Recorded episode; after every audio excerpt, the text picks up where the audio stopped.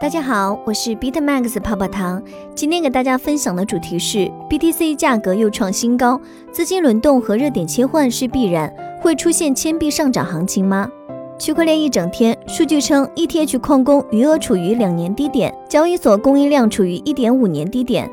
高盛前合伙人二零二一年加密行业预测，比特币将达到十万美元。以太坊二十四小时链上交易量上升百分之八十三。全球有三百万到五百万个比特币因密码遗忘等原因而丢失。MicroStrategy 官网上线比特币策略专业。比特币锚定币总锁仓量触及三十八亿美元，创历史新高。以下对于比特币上涨行情的深入分析来自阿华区块链。BTC 最近的表现真的是很喜人，不断刷新历史新高，突破了上一波牛市的新高后，已经又涨了百分之三十了。比特币的体量已经这么大了，竟然涨势还能如此的好，可见背后一直是有源源不断的资金量在进场的。了解更多财富密码，可以加泡泡糖微信小写的 PPT 幺九九九零六。BTC 暴涨，之所以 BTC 不断的上涨，主要原因就是机构资金在源源不断的买入。正如肥宅所说，比特币已经去散户化。由于不断有机构资金加入进来，所以比之前以散户为主的市场来说，行情也将更加的理性和冷静。机构进场后，BTC 的价格波动可能不会再有之前那样疯狂了，但行情表现更多的是慢涨。这样的市场特征也会影响我们投资策略。肥宅说，现在的行情更适合逢跌买入的策略。这一波比特币大行情和前几年的牛市大行情，一个主要的区别就是市场结构了，也就是持有者的结构。前几年的这个市场还是一个非常小众极客市场，知道并持有比特币的非常小。但随着 BTC 的不断暴涨，开始了解并进场的人越来越多。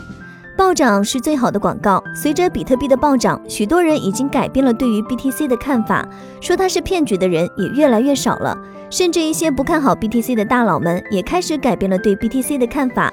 例如桥水基金的老板，比特币不但没有像一些所谓专家们所说的那样崩盘，而且还不断上涨。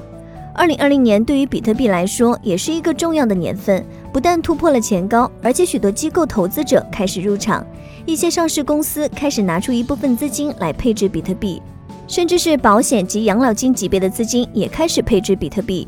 相对于散户来说，这些机构投资者拿的时间会更久。例如一些保险及养老金级别的资金都是长期投资者。除了明面上的一些机构在买比特币，肯定还有许多并没有公开的机构在买。源源不断的机构资金的入场会推高并拖住比特币的底价。既然比特币不断暴涨，还会有千币普涨的局面吗？其实现在千币普涨的理由目前还找不到。机构不断入场，但机构大多都是买的 BTC，而且一些山寨币可能会遭受 SEC 的重点打击，再加上监管以及国内出入金不畅通，还有许多炒山寨币的散户被埋，失去动力。所以至少现在看来，千币暴涨涨的局面还看不到。资金轮动和热点切换是必然的。比特币这样疯涨，其他币还会有机会吗？既然比特币这样疯涨，那大家干脆只买 BTC 就好了。其实虽然 BTC 现在这么疯涨，但它并不是一直都是涨的。回顾一下今年八九月份的行情，那时候 DeFi 币不断暴涨，甚至出现了多个上涨几十倍的 DeFi 币，上百倍的币还出现过。当时的 BTC 基本上是纹丝不动的，甚至一些 BTC 持有者把 BTC 卖掉，换成 ETH 系的代币用来挖矿。只是当 DeFi 的热度慢慢降下来后，BTC 才开始了疯狂的上涨。正如万汇所说的那样，资金轮动和热点切换这事儿是必然会发生的。只是 BTC 有源源不断的场外大资金在提高下限，和 BTC 不同，山寨币此消彼长的场内资金轮动，所以除了 BTC，其他币种也是有机会的。只是对于大部分普通投资者而言，BTC 投资更加明面而已，山寨币更难把握。想想今年 DeFi 大行情时，身边有多少炒币的朋友赚大钱就知道了，并不容易把控的，更多靠的是运气。炒山寨的韭菜群体有几个问题，第一个呢是记忆只有三秒钟，往往只记得山寨几根大阳线，但是却忘记了漫长的阴跌。看看二零一八、二零一九年这两年的行情吧，大多山寨币都暴跌了百分之九十左右，甚至有些已经归零。